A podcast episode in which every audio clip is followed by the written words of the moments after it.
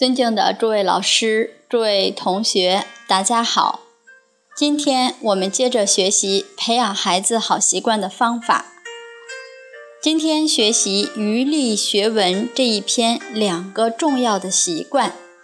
首先来看第一个习惯：上课学习要认真专注，不能一边玩一边做功课。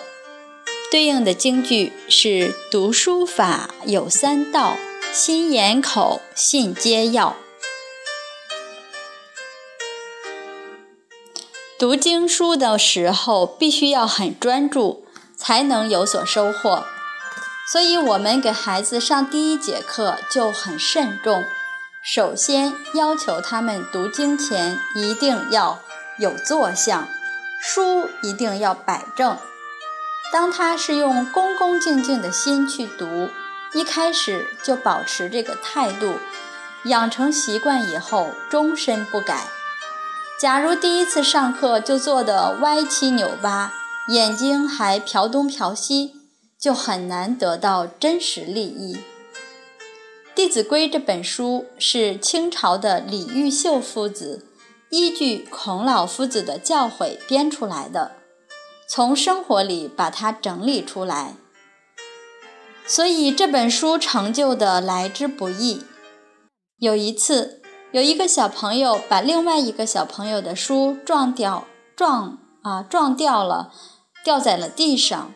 这个小朋友一捡起来，赶快把书拍一拍，这叫先入为主。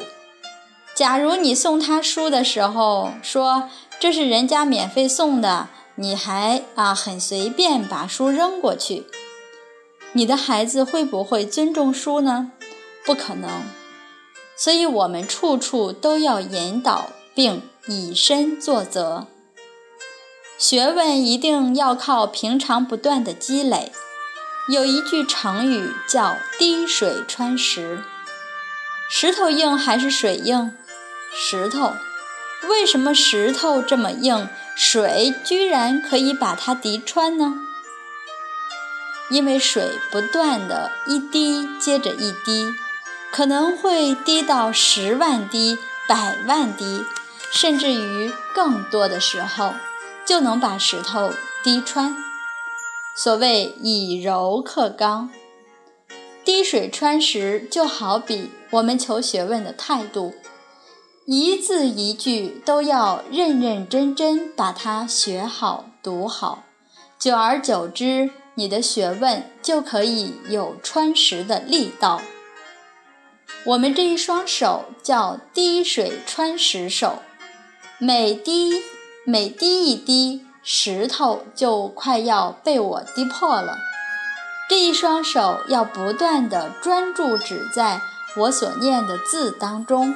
把每一个字都记住、领会，所以在读经当中，我们是教孩子眼睛看书，手指着书，嘴巴跟着念，心也要在，心眼口还有手都要专注用上。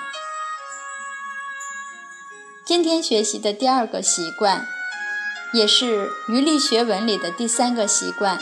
叫求学问不能贪多，不能贪快，要有耐心，培养自己的定力。对应的京剧是“方读此，勿慕彼；此谓中，彼勿起。”现在求学问也有一个很大的忌讳，就是贪多，觉得多就一定好，那不见得，因为多就会乱。《礼记学记》里有一句教诲：“杂诗而不训，则坏乱而不修。”一次就让孩子学很多东西，也没有顾虑到他是否囫囵吞枣，到最后一定会学不好，甚至会觉得不想再学了。现在孩子很多，同时都学三四个才艺，到最后的结局是什么？厌学。所以，学东西、求学问，甚至于求世间的技能，都要专而不杂。杨老师写书法写了四十一年，杨老师教书法，但是永字八法第一个点，一定要让孩子写几千次，才可以再学下一个笔画。现在的书法家是不是这样教？很多书法界的人都说，你只要来学三个月，保证你能得奖。要不要去呢？我们要冷静。他是用什么心境学艺术？是急功近利。我们的书法是用来修身养性，是心法，所以一开始就用功利的态度教学，就会跟艺术背道而驰。所以我们要给孩子正确的引导，在中国字的艺术当中，当孩子能够把这个点写好，他的耐心、毅力。就在这个过程中磨练出来，他的每一个基本功都很扎实，基础坚固了，再求发展才不会败丧。假如基础没打好，发展的越快就越危险。杨老师学书法，并在学书法的这个过程中，懂得了每一个字的结构，怎样看起来才非常工整。由于这样的态度，当他在处理事情的时候，也会提起这种关照力。事情要怎样安排啊？看起来才不会散乱。还有在写字当中，他的定力成就了。定力一成就，他对人以及在处理事物上就能做到有条不紊。学艺术终究的目的还在提升道德修养，所以孔夫子才说：“至于道，据于德，依于仁，游于义。”而游于义也不离修道德，也不离养一个好的心性。所以杨老师有了书法艺术的基础，再加上他的德行。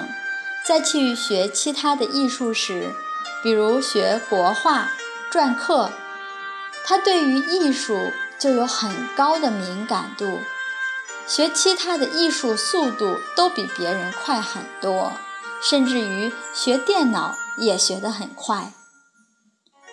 方读此，勿慕彼。学艺术还有读书也是如此，要把一本书读好了，再读下一本。在宋朝的时候，就有提到赵普跟宋太祖赵匡胤说，他是以半部《论语》帮他得天下的。所以书要不要很多？最重要的是掌握纲领，要能好好落实。所以学习忌讳贪多，绝对不能贪快。太躁进，心是浮动的，与学问不相应。所以曾国藩先生也说道：“心上不可无书，但桌上不可多书。”那你也不能听完课以后，知道中国文化很好，把你书柜里所有的四书五经都搬下来，立定志向，这个月都把它看完。这样会看得很吃力，一定要掌握纲领。所以此谓中，彼勿起。很多人听完之后说：“我的孩子以后什么经都不用背，就背《弟子规》吗？”